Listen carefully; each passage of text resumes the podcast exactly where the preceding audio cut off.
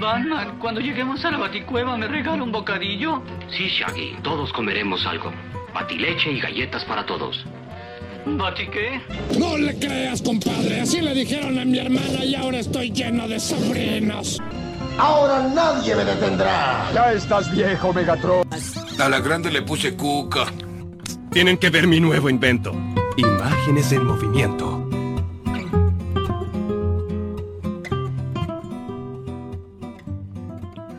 Esto es Lo Dibujito, un podcast sobre películas y series de animación. Yo soy el Sapo y me acompaña como siempre el esgrimista de la palabra. ¿Cómo le va mi viejo? Buenas, Sapo, ¿cómo estás tanto tiempo? Eh, eh, eh, puntos suspensivos. En este episodio vamos a hablar de Rango, la película animada del 2011 estrenada el 4 de marzo. Que cuenta con las voces de Me Pongo de Pie, Johnny Depp. Quiero aclarar esto, es Johnny Depp. Dejen de decir Deep, dejen de decir Joaquín Juanito Profundo. No hay dos E en el nombre. Es una E y, una, y dos P. Johnny Depp. Isla Fisher, Bill Knight, Abigail Breslin. Que tiene un papel menor, porque era muy chiquitita Abigail Breslin cuando se ve esta película. Dato no menor, la peli ganó el Oscar en 2012 en la categoría Mejor Película de Animación. Y no podían no... No sé con qué compitió, con qué compitió, pero no podría no haber ganado. O sea, tremenda animación de rango. La película de 2011 y hoy por hoy, si la pones la misma película en el cine, rivaliza con todo lo que sale. O sea, pasaron 10 años y la animación de rango es espectacular. De todos modos, es llamativo que haya llamado por lo distinta que es a las que suelen ser las películas animadas que ganan premios. Sí, igualmente vos sabés que tiempo después de Rango medio que se tomaron, no de la misma manera, pero tomaron estas texturas realistas cuando hicieron la, la película El Rey León, por ejemplo. El, el, la que se vendió como live action. La que se vendió como live action, pero no. En el 2011 compitió como mejor película animada en los Oscars con las películas Chico y Rita, una película que fue una coproducción y si no me equivoco es de España y Reino Unido, con Kung Fu Panda 2, que las segundas partes difícilmente ganan una película porque suelen decaer un poco. Gran Gary Oldman. Eh, todos los personajes en Kung Fu Panda son maravillosos, la verdad. Gary Oldman. Eh, El gato con botas, película que pasó sin pena ni Uf. gloria. Uf. Y Un gato en París, película francesa, coproducción de francesa, belga, suiz- suiza y de Países Bajos. Tipo, no, no tuvo la mayor competencia, digamos. Y del municipio de Casanova. No, sí, claramente la tuvo muy fácil. Rango era contra Chacarita, Atlanta y Sacachimpa, todo en ese bloque. Qué cosa, ¿no? Ah, el año anterior ganó Toy Story 3. El año siguiente ganó Brave. Justo ese año no llegó ninguna Disney y no ganó Disney. Brave ganó un Oscar. Viene ganando Disney. Estoy viendo tipo. Y. Excepto en el 2018 que ganó la Me Pongo de Pie Spider-Man Into the Spider-Verse. Ah, bien. Todo el resto de la década lo ganó Pixar Disney. Igual lamento decírtelo, todos esperamos, creo que vos también, que The Mitchell and the Machines gane los Oscars. La va a ganar Encanto, sabelo. Sabe, sabe que los Oscars son para Disney. No voy a hablar de Encanto ahora, solo porque espero que tengamos un programa dedicado a esa película, porque si no, las cosas que tendría para decir de Encanto. Yo tengo muchas cosas para decir y voy a mezclo un poco de, no sé, mi odio contra el gobierno, todo, está todo, está todo mezclado ahí. Bueno, Rango, el nombre lo devela, lo devela un poco para el Ionio, ¿no? Es una la- ya la- la- el título de la película es una referencia a un clásico del western que es Django. Muchos conocerán a Django por la versión de Tarantino, Eh, pero es una gran. ¿Vos viste la película Django? Django Unchained, la de Tarantino la vi, la original no. Uh, la original, la original es muy buena. Hay una secuencia de introducción donde, bueno, suena la, la canción de Django. Acá hay un tema con lo musical también en Rango. Y Django ah, empieza, eh, es él, las, la secuencia de títulos con, que, viste que ponen los títulos del director, ta, ta, ta, la secuencia de inicio. Y lo marca él eh, caminando en el desierto arrastrando un féretro o un ataúd funerario. Toda esa es la secuencia de Django con esa maravillosa banda sonora. Y cuando el tipo va al clásico bar que va a aparecer en todos los Spaghetti Western, la escena del bar, Dice, ¿para quién es el ataúd que estás arrastrando? Y el tipo le dice, este ataúd es para alguien que se llama Django. Tomá. Y al fin entiendo una escena clásica de Cabo Vivo, que hay un capítulo donde un personaje está arrastrando un ataúd por todos lados y era claramente una referencia a algo y no sabía a qué era. A Django. Y aquí en Rango, que bueno, es un western Rango, es un western hecho y derecho que homenajea a los western. No aparece Rango arrastrando una tumba, de hecho Rango no es Rango, eso lo vamos a decir a continuación, sino aparecen unos búhos mariachis que acompañan toda la historia, que ni bien arranca te dicen que eh, Rango va a morir. Es exactamente un émulo de la escena del ataúd. Te dicen, bueno, te estamos contando esta historia de este lagarto que, que, que se, va, a morir. es la historia de la muerte de este lagarto. Está, buenísimo que a medida que arranca la, la, desarrollándose la película, ya lo, muchos de los mariachis se impacientan, le dicen, che, pero ¿cuándo se muere? No, quédate tranquilo que en unos minutos más de película ya se muere. Todavía falta, todavía falta. Y si bien el rango es un homenaje, tiene una identidad por. no es un conjunto de referencias a películas del oeste, sino que en su construcción homenajean los, eh, a través de los tropos, estereotipos y, y sistemas narrativos y formas de representar cosas a toda la década del 60 y 70 del western o del spaghetti western clásico. Bueno, desde ya, se, como dijo, se devela en el nombre. Y el western es el género que probablemente mejor define a la industria cinematográfica de Estados Unidos. Qué afirmación fuerte. Sí, eso lo, bueno, lo, te lo había dicho un poco antes de grabar, porque en los principios del western, en la década del 30, van a aparecer no solo eh, los tropos, sino eh, parte de la identidad cultural e ideología total de lo que, lo que podría representar Estados Unidos en sus buenas y buenas maneras, ¿no? Eh, los valores nacionales, los nacionalismos, la figura del extranjero, la figura del héroe asociada al belicismo, ¿no? La figura del el héroe de guerra. Eh, tenemos también el icono del sheriff, ¿no? La cuestión de una persona que pueda tomar la justicia en sus manos y tiene el derecho, de, la figura del arma, también el derecho de ejercerla, la figura del arma como protección y como derecho que debería garantizarse para salvaguardar tu libertad. Todo eso está en el western y todo eso habla un poco mismo de eh, lo que está ocurriendo en Estados Unidos en tanto sociedad y en cuanto mm, desarrollo político tanto institucional como ciudadano. Sí me gustan mucho los western. Creo que ya todo el público lo sospechaba en este punto. Sí, lo, eh, es una cosa que todos los capítulos digo que me encanta el género que estamos reseñando, ¿viste? Entonces yo dije que mucho me gustaba el body cop, dije me gustaba todo, pero... So, sos, una, sos un amante del cine y de los géneros. No me gusta la gente que canta. Y esto nos lo reservamos para el episodio 2 sobre Encanto. Lo que hace western es adentrarse con nostalgia, y digo nostalgia porque la representación que nosotros vemos de las historias del oeste, nada tiene que ver con el oeste real histórico. O sea, las cosas no se sucedieron tal cual, ¿viste, ¿viste cuando están esos videos de esos historiadores que dicen, bueno, esto no era así, esto no era así, en realidad la gente era más sucia porque no había higiene, en realidad no había esto y demás? Bueno, hay muchos mucho errores históricos a la hora de representar el western y termina siendo como un universo aparte de lo que podría, una ucronía de lo que podría haber sido el oeste en realidad, que en realidad no fue tan así.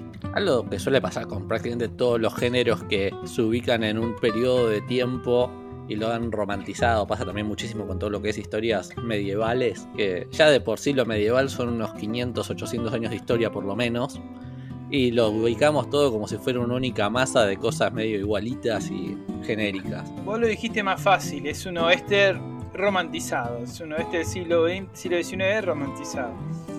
Y eh, que, se, que se adentra con nostalgia en los años de la expansión de la civilización por sobre las fronteras de los nativos en lo que fue la conquista del territorio virgen, que serían eh, estando en Argentina, podemos comparar un poco cómo fue la campaña del desierto.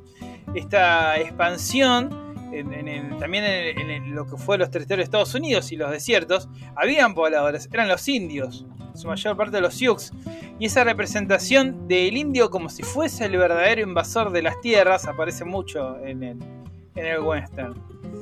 Y las películas del western se desarrollan en los estados del oeste norteamericano durante el periodo que abarca desde el comienzo de la guerra civil en 1860 hasta el final de las llamadas Guerra de los Indios en 1890. Sin embargo, a veces presenta algunas alternativas, algunas alternativas. De hecho, em, la arquitectura o el formato narrativo de los western puede trasladarse a otro tipo de historias que nada tienen que ver con el oeste. Lo he dicho no sé dónde, últimamente estoy grabando bastante y no sé dónde lo digo, que incluso eh, Akira Toriyama para Dragon Ball va a tomar esta estructura del western. Es su personaje que es Goku va a llegar cual pistolero a una aldea que está asediada por unos malosos, por un ejército del mal o alguien que está alterando la paz y genera una dinámica de abuso a los pobladores y es este héroe que va a cambiar las reglas y va a romper con el status quo. Pienso, ahora que lo dijiste, la verdad es que no, no lo tenía, nunca había asociado de esa forma, pero incluso muchas veces el cómo se plantean las tomas en las cuales se va a enfrentar un enemigo, lo pienso mucho con Vegeta, con Freezer, esas cuestiones de planos donde están uno alejado y se le acerca uno y se ve desde uno el plano donde está alejado el otro, cosas por el estilo, las caras y contracaras, también tienen algo bastante de el estilo narrativo del western. Sí, esta cuestión cinematográfica del suspenso manejado del duelo. Exactamente, eso. Para, que la escena súper emblemática, mega súper emblemática del duelo entre vaqueros, la podemos ver en la tercera parte de la trilogía de los dólares, eh, que se llama El bueno, el malo y el feo, con la excelente banda sonora de Morricone. Y para el que no sabe quién, eh, de qué estoy hablando, podría incluir este sonido, pero voy a decir, es la clásica. Esa. Genial. Y el propio pistolero, el propio vaquero, es que suele ser a veces el extranjero, otra veces el sheriff de, un pueblo, se asemeja también a la figura del héroe medieval, quien llega a una región donde hay un acto de injusticia o hay alguien que abusa de su poder, que puede ser tanto menor o una, institución más grande. O sea, puede ser un cobrador de impuestos, una banda de forajidos que está asediando el pueblo, o el propio emperador, o en el caso del oeste, el propio gobernador. Em, podemos, eh, por eso, eh, es, es, emblemático, los siete samuráis de Kurosawa. Fue adaptado después para los siete magníficos, porque los siete samuráis de Kurosawa es claramente una trama western. Son los samuráis que son contratados por la gente de un pueblo con todo lo poco que tienen para que les sirvan de guardaespaldas por una banda de bandidos que los asediaban eh, continuamente. Y eso fue adaptado. Fíjate cómo es al revés, ¿no? Como eh, western como formato fue usado por Kurosawa, es fácilmente trasladarlo al, al western y también se transforma en una fórmula clásica. Los siete magníficos, siete pistoleros que por lo poco que pueden en los eh, de Samurai creo que es arroz, pero con lo poco que pueden reunir a gente del pueblo, que es nada, creo que eran 100 dólares. Eh, quieren que defenderlos de una banda de forajidos que los atacan continuamente. Si no me equivoco, de ahí sale el formato típico de un pequeño grupo de expertos en combate que preparan a todo un pueblo para que sepan pelear y defenderse de los enemigos. Después tenemos otro tipo de formato que es el del sheriff, que el sheriff de una población se mete en un conflicto que no puede eh, resolver, pero con su código de honor de justicia, él, se enfrenta a lo imposible. Hay una película que es, creo que es un remake de una historia que se llama The Last Stamp, que es con Arnold Schwarzenegger, que está basado en, los tiempos modernos. El, el, tipo es un sheriff. Es una, de las pocas películas que lo podemos ver a Schwarzenegger haciendo de viejito. Se pone los lentes, o sea, le respetan la edad, no hay un luqueo para que pensemos que es más joven de lo que es, haciendo de viejito. Y bueno, hay un criminal que va a pasar por el pueblo y las autoridades le dicen, déjalo pasar. Déjalo pasar porque es un narco que está armado hasta los dientes eh, tiene que pasar necesariamente por donde está Bow porque se da la fuga. Y el personaje de Schwarzenegger, Jerry, dice no puede ir contra sus principios y decide enfrentarlo. La tercera variación, que igual las hay muchas, como las guerras contra los indios y demás, que son películas que han envejecido muchísimo con esta figura de los nativos americanos y cómo los representan antagónicamente. Son las historias de venganza, como vivimos en eh, Django Unchained, que es un vaquero que quiere cobrar venganza por un hecho del pasado, o también desesperado, y va buscando uno a uno los responsables de una tragedia que le sucedió a nivel personal y tiene culpables marcados. Aquí en Rango vamos a encontrar, creo que el primer tipo de historias que hablamos, un pueblo sumido en la injusticia y un héroe que viene a, cambiarlo todo. Pero la historia no empieza en el lejano oeste, esto es lo que me encanta eh, de Rango, sino que eh, la historia sigue a un camaleón que se llama Lars, que está en una pecera. Esto es maravilloso porque aquí, bueno, el camaleón es Johnny Depp.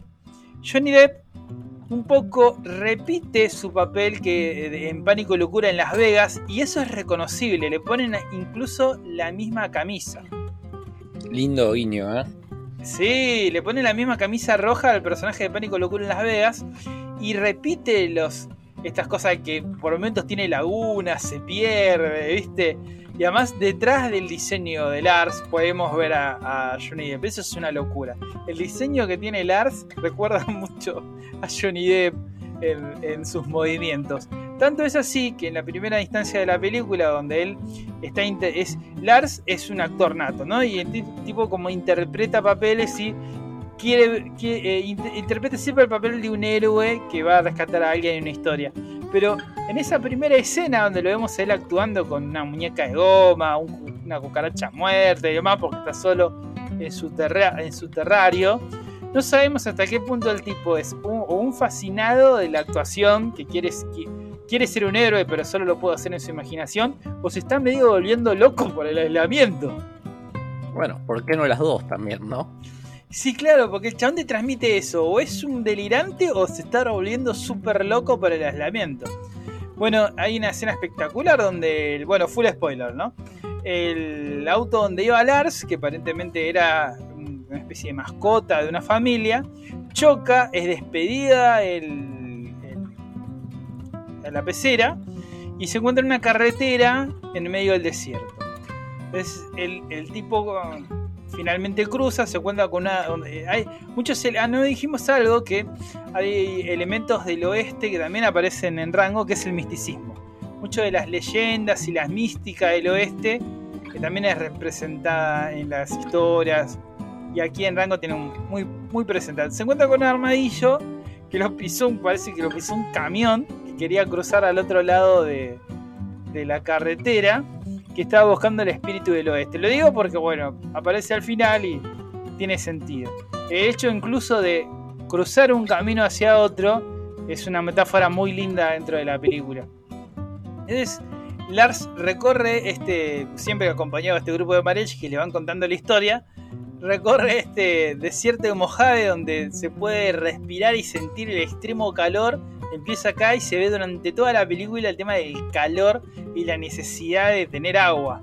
A todo esto, quiero que todos sepan que el escribista me hizo hacer ver esta película cuando acá en Argentina estábamos una semana con 46 grados de calor. Yo lo que busqué fue que tuvieras una experiencia 5D en esta película donde vos te sentías integrado en el ambiente que yo creo que es la experiencia que de verdad esperaba el director. Yo estoy seguro que si él lo hubieran preguntado, hubiera dicho: rompa el aire acondicionado de cada sala de cine para que todos sientan el calor de la película. Dios mío, pudo, pudo haber sido de la era de hielo, pero no. Fue rango, encima estaba tirado, te me puse una bolsa de agua en la cabeza, la pasé muy mal. Bueno, y Rango también, y Lars también sufre mucho calor durante toda la película. Y cosas cómo se ve el sufrimiento del calor en la película, ¿no? Podemos llamarlo rango igual, e-, es el nombre que elige para sí mismo. Bueno, pero todavía se convirtió en rango, todavía es Lars. Eh, hay un cameo del personaje de, um, Pénico Locura en Las Vegas, cuando Lars es despedido por el auto de la pecera, eh, va volando en el aire porque el impulso de los autos hacen que vuelen. Y en un segundito aparecen los dos personajes principales de Pánico Locura en Las Vegas. ¿Te acordás? ¿Lo viste? Sí. Con el gorrito, todo. Con el gorrito, todo. Bueno, y él va caminando. El desierto es el desierto de Mojave. Y se va a encontrar con esta chica que se llama Vin, que tiene una especie de carreta donde puede recolectar todo el agua que pueda, que es interpretada por Isla Fisher, nada más. Eh, y hasta que llega a una especie de pueblo, que esto es impresionante, el juego que hace esta película. Lars viene del mundo moderno, pero este pueblo que él encuentra parece no haber avanzado o, estar en una cronía en el lejano oeste norteamericano.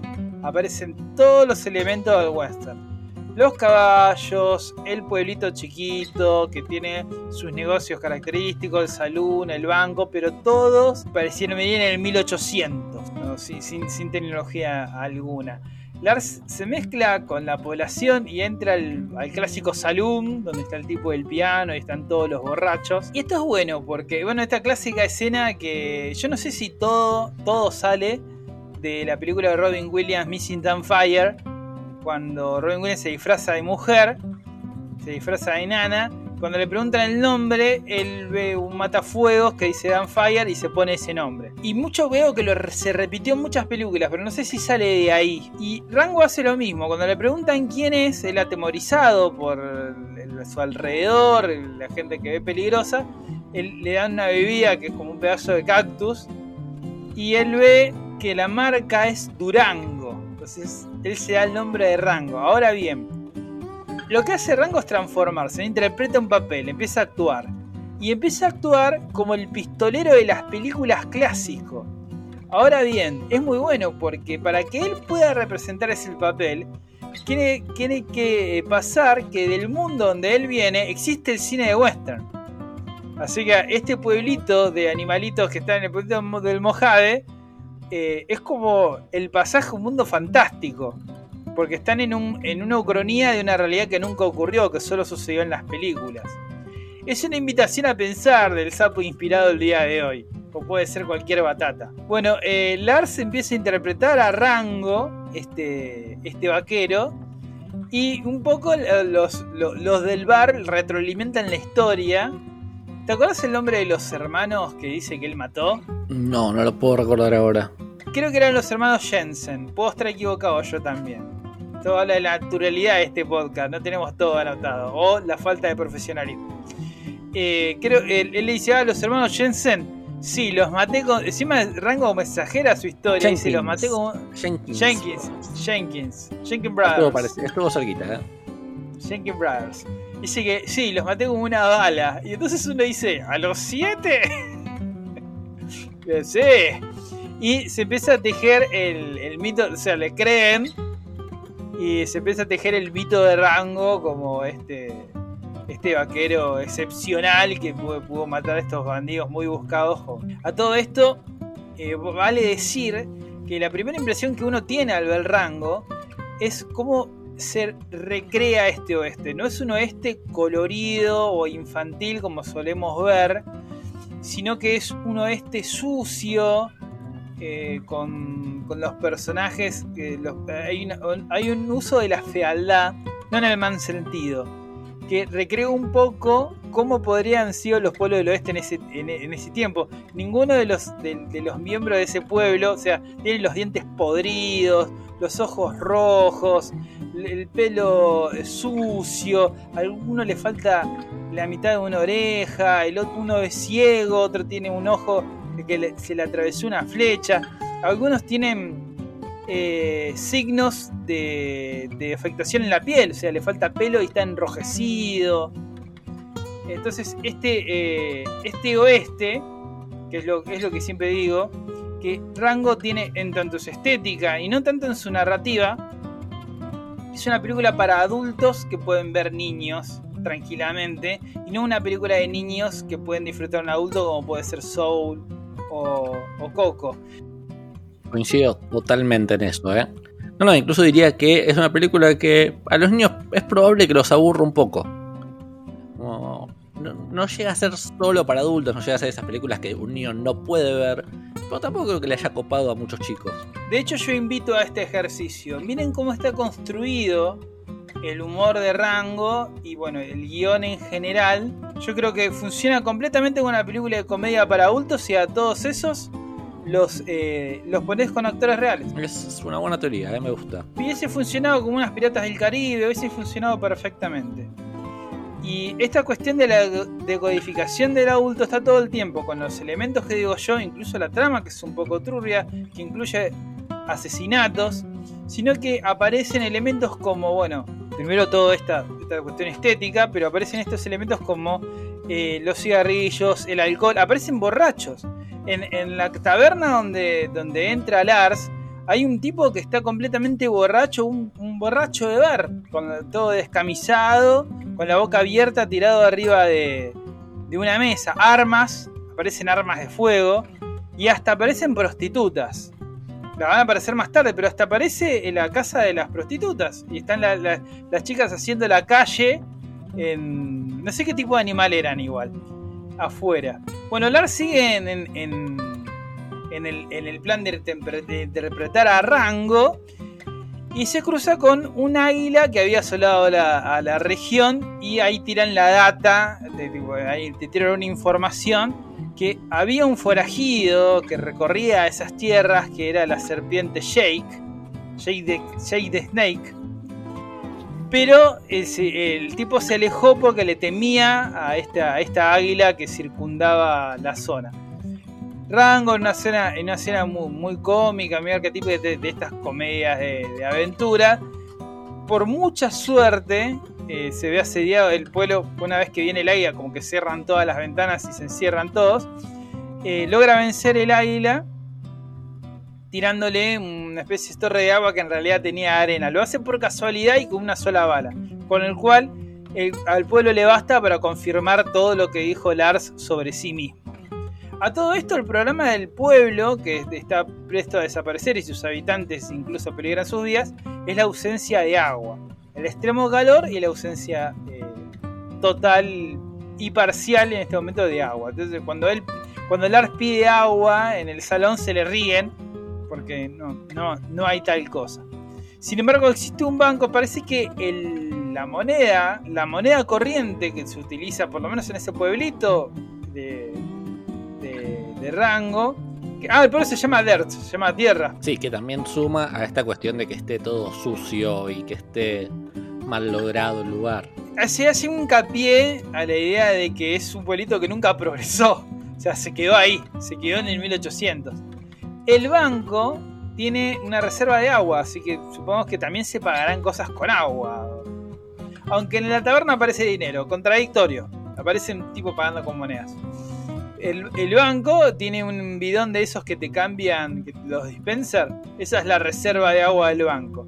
Vin descubre, por confidencia del. ¿Cómo es? Ah, el gerente. El gerente del banco. ¿Será gerente en ese tiempo? Mm, Podemos decir que es el encargado del banco. Y bueno, todas las criaturas de, de Dirt son criaturas del desierto. Vale la pena decirlo en este momento. ¿eh? Eh, Dirt le confiesa que el banco se está quedando sin agua y el tipo no sabe qué va a hacer al respecto. Por una tontería de Rango, Rango le revela al, pueblo en su totalidad y que se está quedando el agua y se van a quejar al, banco, entran todos en pánico. Y después se nos presenta el, el- el gobernador de Dirt. Que está, es- a mí muy bueno es esto que cuando Rango va a ver al gobernador, que es una tortuga, eh, se ve que él está viviendo una opulencia financiera mientras el pueblo está en la miseria absoluta. Porque es todo limpio, el tipo tiene para tomar agua sin problemas. Y bueno, esto es muy tropo del western.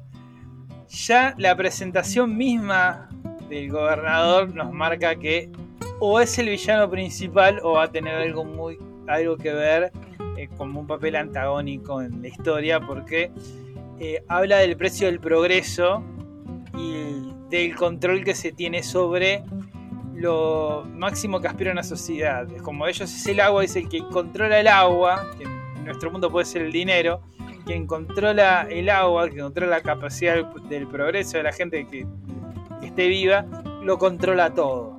Incluso te diría que en nuestro mundo puede ser el agua. Si se quiere ser un poco más optimista, el petróleo.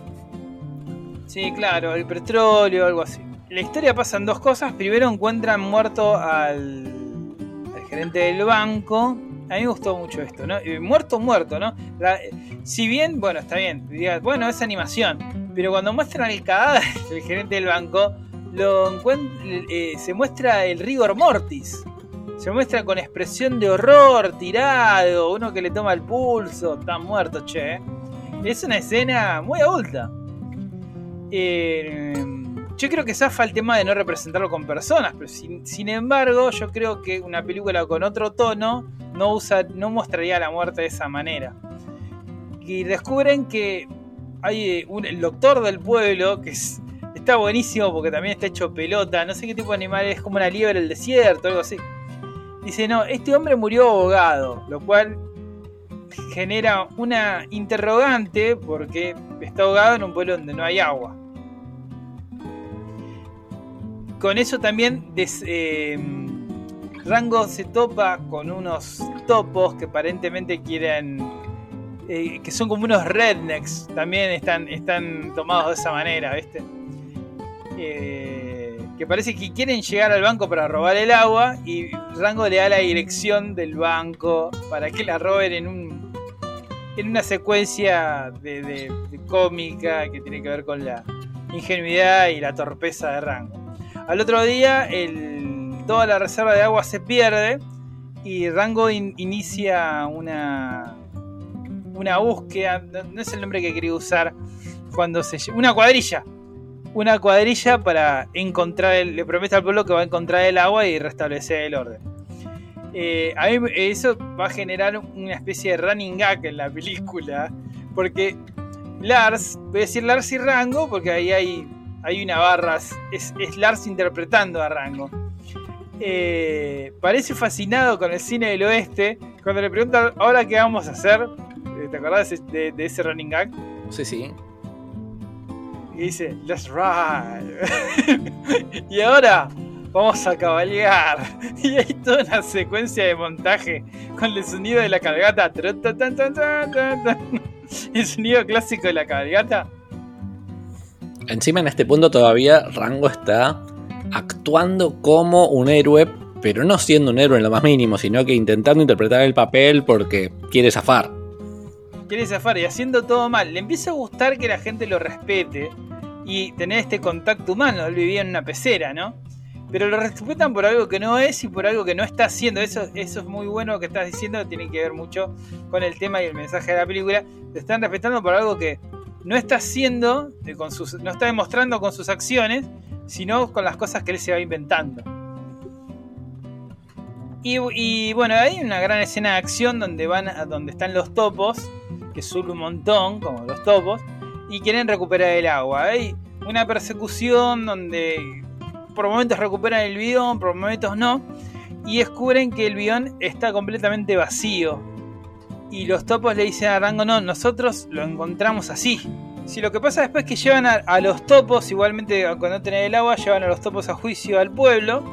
Pero Rango y Vin sospechan, porque eso lo dijimos, el alcalde está comprando todas las tierras de los residentes de Dirt. Y Vin se niega a vender la tierra de su padre, porque bueno, hay un apego y, y lo siente como lo que es, que es una especie de estafa. A arrebatarle lo único que queda en la vida. El rango se dirige a hablar al alcalde en una típica escena de enfrentamiento con la autoridad mayor, que medio que no le dan bola. El tipo va y el alcalde está jugando al golf, como todos los ricos. Y allá sos- sospecha, sospecha a Rango y medio que lo acusa. Toda una cuestión muy actoral. Y el, pero el, el, el gobernador o el alcalde se siente un poco amenazado por la figura de Rango de cómo puede ser influyente para la gente del pueblo, porque él está construyendo una especie de condoms a costa de la gente. Quiere borrar Dirt y llevarlo al progreso, pero está haciendo una especie de condominios. Entonces, eh, ahí es cuando el alcalde le llama a la vibra, eh, a Jake the Snake, que era la vibra que no estaba en el pueblo por la existencia del águila, pero justamente Rango mata el águila. Y en una, en una- en una escena, a mí me, dolió mucho por Lars, Es- fue como un enfrentamiento con la realidad. Jake, lejos de matarlo, lo único que hace es eh, desenmascararlo. Lo desenmascara, entonces le quita esta figura de esperanza que tenía la que, él- que muy irresponsablemente Rango construyó eh, con la gente del pueblo y lo, lo expulsan. Porque dice, el que mató a los... yo no sé si le dice que, que que... ah, no, no, no, no los mató Jake. Eh, simplemente lo desenmascara. Porque después termina creyéndole, pero bueno, eso es otra cosa. Y Rango, develada la realidad de que él en realidad no es ningún vaquero, no fue ningún sheriff, es expulsado de, por Jake de- del pueblo. En esa vuelta él vuelve a la carretera, eh, ya desilusionado y pre- preguntándose quién es, y vuelve a encontrar el armadillo que le dice que, eh, bueno, cruza, cruza al otro lado, se encuentra el armadillo que le dice que cruza al otro lado, y se encuentra con el espíritu del oeste. Y el espíritu del oeste no es más que el hombre sin nombre, un personaje interpretado en varias oportunidades por Clint Eastwood, un actor muy reconocido por el cine, el, el cine western, por hacer del hombre duro, el, el pistolero de los westerns. Y justamente el, el- el papel de- del hombre sin nombre es el que está interpretando Rango, el hombre que viene a darle justicia a un pueblo sometido. Y hay, hay muchas pistas también porque eh, lo encuentran con una especie de carrito de golf y en la parte trasera hay premios Oscars. Entonces, lo que le dice, eh, Rango le cuenta, no, pasa que yo soy un- una mentira. Y dice, bueno, a vos eh, te echaron del pueblo, pero lo que dice, ningún hombre puede huir de, su propia historia. Una gran frase. Y vamos de vuelta con el tema del tema. Eh, esta cuestión de la resolución como una especie de cierre del tema central de la película o presta a la, conclusión final es muy difícil de decodificar para chicos. Es un mensaje claramente adulto. Sí, ciertamente no. Pero bueno, toda la película se basa en eso, cosas para adultos que un chico más o menos puede entender Mm. lo suficiente. Bueno, y ahí vemos la, la emblemática escena del regreso de, de Rango, donde ahora sí Rango va a dejar de, de actuar para hacer. Entonces vuelve al donde están los topos, casi como que lo matan, y les dicen, bueno, yo sé que sus, familiares o eh, lo- lo- los que están con ustedes no fueron y me pueden ayudar a demostrarlo. Entonces, vuelven, a- vuelven al, al pueblo con la finalidad de, de, vencer al gobernador de Jake y tejen un plan. No lo voy a describir porque finalmente les estaría revelando demasiado de la película. Sí, sí, pero Rango le hace frente a Jake con ayuda de los topos, le hace frente a Jake, pero no, sal- no todo sale muy bien porque terminan siendo capturados y el gobernador los mete en, en un bidón lleno de agua para ahogarlos. Entonces, en la escena final, full spoiler, el gobernador decide, esta me encantó, decide este- esta cuestión de la progresión del, eh, progreso, ¿no? Algo que, algo me olvidé de decir. Rango descubre, posteriormente, cuando en su regreso, descubre por qué no había agua en Dirt. No había agua porque habían cerrado la entrada de agua para el pueblo y al mismo tiempo él ve un barrio humano, barrio huma- del- de, los seres humanos, ¿no? un condom que se hace en el desierto, que está utilizando toda esa agua y te muestra el nivel de desperdicio para regar, para regar el pasto y demás. Y hay una dualidad, mientras algunos su vida depende de tener un pequeño porcentaje de esa agua, otros las desperdician. Y es la misma, la misma dinámica social que quería incluir el, el alcalde, que es una tortuga que vivió muchísimo tiempo y vio este pasaje del progreso, este, este pasaje a la modernidad, al liberalismo, a la desigualdad de unos sobre otros, y lo quiere replicar. Bueno, eso me olvidé de decir. Con la ayuda de unas plantas mágicas del desierto, que, que Tal vez lo más volado eh, de toda la son- película. Sí, pero está bueno lo místico, porque ese, eh, en una de las, de las cabalgatas que organiza Rango, eh, le cuenta a estas plantas, ¿no? que en realidad son espíritus del desierto. Eh, consiguen redirigir el agua hacia Dirt. Pero bueno, en fin, vamos al desenlace. Eh, se están a punto de ahogar y, este alcalde decide matar a Jake. Jake se pregunta por qué y Jake le dice, porque en el mundo, eh, él quiere pasar como, como atravesó, o sea, tapar la historia ese pueblo este y llegar a la modernidad. Dice, la gente como vos no va a ser recordada por nadie. Todos los, vaqueros, los pistoleros, van a ser anécdotas en el tiempo, porque no, no son los que ayudaron realmente a, hacer andar el tren del progreso.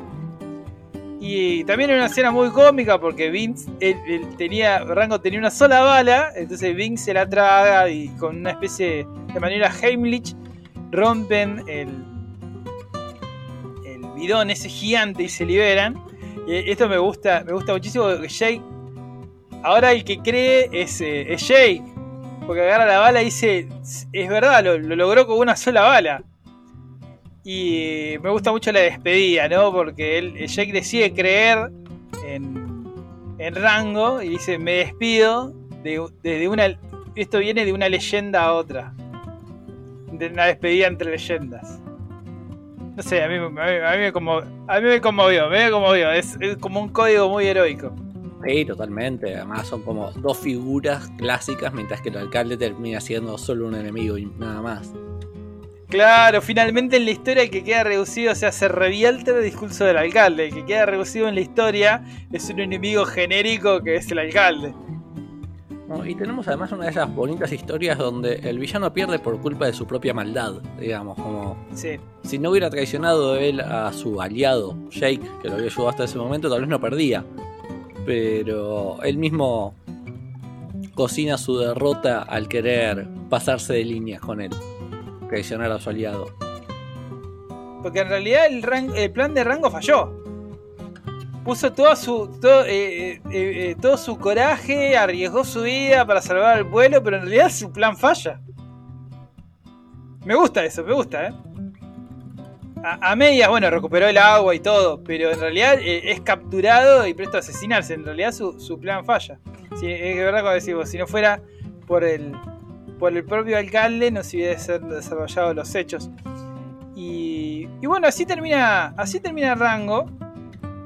Hay grandes temas, hay dos grandes temas de la película. Uno es el tema de la identidad, porque Lars en un momento él se cuestionará todo cuando él va, va- es expulsado igual de desierto de Mojave, literalmente se, se pregunta quién soy, ¿no? Porque medio que se comió el personaje. Y esta es la gran diferencia de interpretar un papel y ejercer un rol. Él nunca, lo que, lo que él descubre hablando con el espíritu del oeste, es que él nunca fue rango, estaba actuando de rango. Se es rango cuando de realmente con sus acciones demuestra su valentía, su sacrificio, su código de honor. Entonces Lars se convierte finalmente en el rango cuando se comporta como tal y termina su propia historia como le dijo el espíritu del oeste o el hombre sin nombre. Redondo. Que no, no, puede haber algo tan hermoso en una película y muy bien desarrollado. El segundo tema por ahí es un tropo general de los westerns, incluso en El Zorro, ¿no? Que son eh, los grandes arrendados, las esferas grandes de poder que se abusan del ciudadano común. Yo recuerdo eh, un, un arco del zorro donde la gente tiraba a la alcaldía o no sé qué, empieza a tirar piedras porque eh, pasaba un periodo de hambruna. Y en su faceta de Diego de la Vega, el zorro no podía parar la ambición de las grandes instituciones que vivían, op- eh, o sea, los gobernantes vivían en opulencias grandes mientras el pueblo se moría de hambre. Un poco lo que pasa aquí, ¿no? Como la desigualdad social, la injusticia y el beneficio de unos pocos por sobre incluso la muerte de los excluidos de toda la vida en el avance de una sociedad, está presente como tema central en los western y aparece aquí en Rango. ¿A vos te gustaron los, los temas de Rango? Sí, me parece que están bastante bien trabajados y que son interesantes, que funcionan bien con la trama. No, no se siente forzado, como bueno, lo metió en último momento, como a veces pasa. Además, justamente el tema de la identidad no aparece como exposición, sino está elaborado desde el principio, ¿no? Con todos esos cambios. Él que empieza a representar como obras de teatro, o sea, todo el, el, el personaje está elaborado a partir del tema. Sí, coincido, es... acompaña todo el desarrollo de la película y al mismo tiempo la trama puede avanzar, no es que tipo se traba para que esto funcione. Sí, claro, o, hay un momento de exposición. Hay momentos clave para desarrollar el tema de la identidad, pero está presente durante toda la película con esto. Y además es muy claro, ¿no? Porque es muy claro, se puede resumir así, que él está haciendo de hasta que finalmente es. La filosofía en los dibujitos. Por supuesto, siempre. Hablando un poco de las interpretaciones, porque hay un elencazo acá. Primero, bueno, dijimos que Lars y Rango es eh, Johnny Depp. Jake the Snake es Bill Knight, es un actor inglés. Muy, muchos lo conocerán. ¿Viste esta película Por Siempre Amor? ¿Puedo hacer esa que son historias cortas? Con Hugh Grant. ¿Realmente amor? Realmente amor. Bueno, el loco, el músico fracasado de rock que quiere hacer la, la versión de Bellecico de Navidad, ese es Bill Knight. El que es una especie de David Bowie. Exactamente, ese es Bill Knight y ese es Jake the Snake. Abigail Breslin, que es una actriz que tiene más, más, más nombre ahora, interpreta una especie de zarigüeya que es la niña del pueblo, que por momentos tiene fe en rango y por momentos no, se desilusiona. Isla Fisher es Bim, hay una interpretación que es, es, como un forajido que aparece solamente en el salón, que es Roadkill, que después va a ser uno, va a aparecer jugando al golf con el alcalde, que es interpretado por Alfred Molina, el doctor Octavius de Spider-Man. ¿Te acordás? Es como, es como una delegarte. Aparece muy poco, aparece muy poco. Y después, bueno, aparece. Bueno, está Timothy Olyphant como el espíritu del oeste. Eh, ¿Cómo se ortiva eh, este chabón Clint Eastwood para interpretar estos papeles? ¿no? Porque fue una película de la iglesia llamada 300 balas, claro, que era como clave que aparezca Clint Eastwood y no quiso ir. Pero Olyphant, la, la voz de él recuerda mucho a la de Clint Eastwood. Después está, bueno, el, el alcalde es un, es un como un gran actor, pero no, nosotros no, no lo tenemos muy presente. Eh, que es Ned Beatty. Que Ned Beatty creo que incluso participó en Western, pero nosotros a Ned Beatty no lo tenemos. Es un viejito con, con voz de garca. que es, es, todo lo que necesitamos para el papel. Todo lo que necesitamos para el papel. Un gran actor, ¿eh? pero como que no lo tenemos. No, nosotros no, no lo tenemos. También le da voz a la película ganadora del Oscar del año anterior, al enemigo de esa película, que es en Toy Story 3, el oso rosa. Lotso. Lotso. Lotso. Él le da Lotso. la voz también a Lotso. Los dos terminan muy mal. Es que es una voz muy de viejo arca. Con la, la voz con la voz así raspeada. Pero curiosamente en ambas películas es un personaje que aparece primero haciéndose el bueno y como que quiere lo bueno para todos y que en realidad está dominando el lugar para su propio beneficio. Sí, sí, sí, sí. Es que también da mucha voz de, de, viejo así, curioso. Eh, finalmente hay que hablar de la excelente animación cuasi efecto especial de Rango. Las texturas son casi reales de los personajes, si no llegan a ser émulos reales de, de su homólogo animal. O sea, no es que vemos un conejo con una camisa, sino que está creado el personaje estilizado casi antropomórficamente, con todo un diseño característico, pero las texturas de los que son eh, el, el, pelo y demás son texturas muy reales. Y todo esto estuvo a cargo de Industria, Industrias Light and Magic, que fue su primer trabajo después de 35 años de filmar cualquier cosa. Mucho tiempo estuvo parada, digamos. Sí, sí, pero yo me imagino que esta animación, de, la voz también te, me imagino que también te maravilló la animación. Sí, sí, realmente es muy bella. sí, sí. No es lo que se suele usar en la animación infantil, porque son texturas casi reales. Pero imagino que debe ser muy caro. Y por eso digo que no se volvió a hacer. Imagino yo, con todas las especulaciones que puse en este capítulo. Vale decir que Industrial Light and Magic es una compañía que fue fundada por George Lucas, creador de toda la saga de Star Wars y parte fundamental de Indiana Jones. Con lo cual estamos hablando de una empresa que, si bien pasó 35 años sin hacer una película, tiene un historial importante. Y sí, y además la característica general de Industrial Light and Magic era que por cada película que sacaba incluía un avance tecnológico. Cada película que sacaba Industrial Light and Magic hacía un salto en efectos especiales o presentaba algo nuevo o presentaba algo deslumbrante por sobre lo que sea anterior y no es menos una carrera de, de una productora de efectos visuales. Y bueno, hasta aquí hemos llegado. Yo creo que Rango es una película muy recomendable. Entramos en ese terreno como mm, el, el capítulo de La tumba de las luciérnagas. Ya no digo mariposas, porque siempre digo mariposas. que son estas películas que tranquilamente puede ver un adulto por su cuenta. No para que lo vean los chicos, sino que eh, es, eh, es una película que, como dijimos antes, puede, puede, eh, puede ser actuada con personas y es un- tanto en su comedia, que a veces es un humor negrísimo, eh, pero apto para chicos. Es ampliamente recomendable. No, no sé, lo que quiero decir es que no se pierdan Rango por ser de animación. La película está disponible en todos lados. Está en Prime, está en Netflix y está por ahí también. Guiño, guiño. Bueno, antes de que cerremos, voy a tirar algo que es tipo eh, el bajón del día, si se quiere. ¿Querés una mala noticia? Rango ya no está disponible en ningún lado. no, no, más allá de que creo que Netflix justo ya no está disponible. Pero no, viste que nosotros hablábamos como, bueno, en el 2011 ganó la película, ganó el Oscar a Mejor Película Animada y fue un año en el que no lo ganó Disney. Con lo poco que ha pasado eso. Bueno, en el año siguiente de esta película, en el 2012, Disney compra Lucasfilm.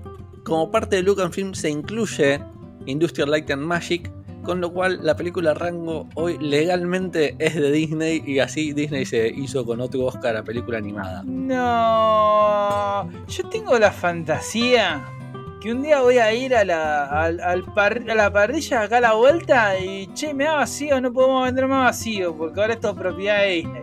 Temo ese día y creo que es altamente posible.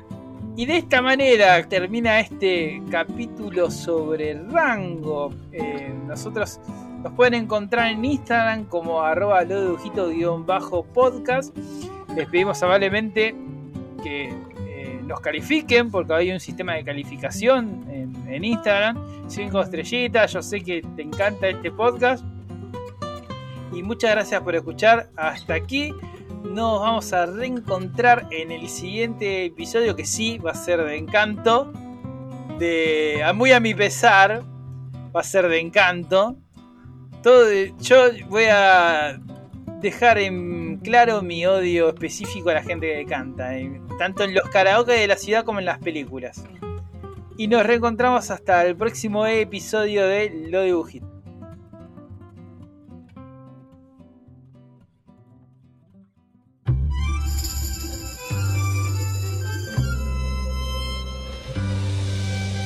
Llegaste, amigo, a la tierra sin fin. Desierto y muerte son cercanos aquí.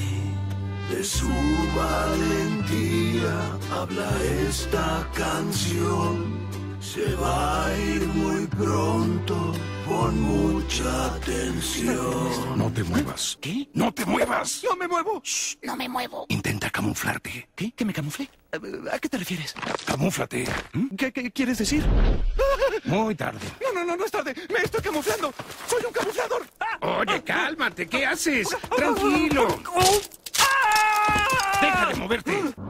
Intenta no llamar la atención. ¡Oh! ¡Aquí viene! Más vale que corras, mojito. ¿De qué? Me dijiste que no me moviera. Eso fue antes. Ahora, ¡corre! Aquí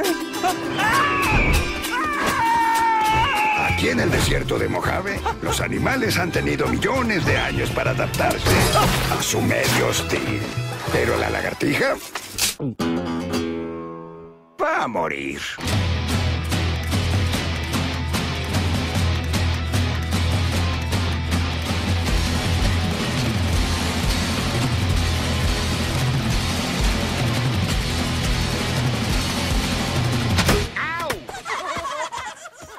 ¿Por qué hiciste eso? Eres un extraño. Los extraños no duran mucho aquí.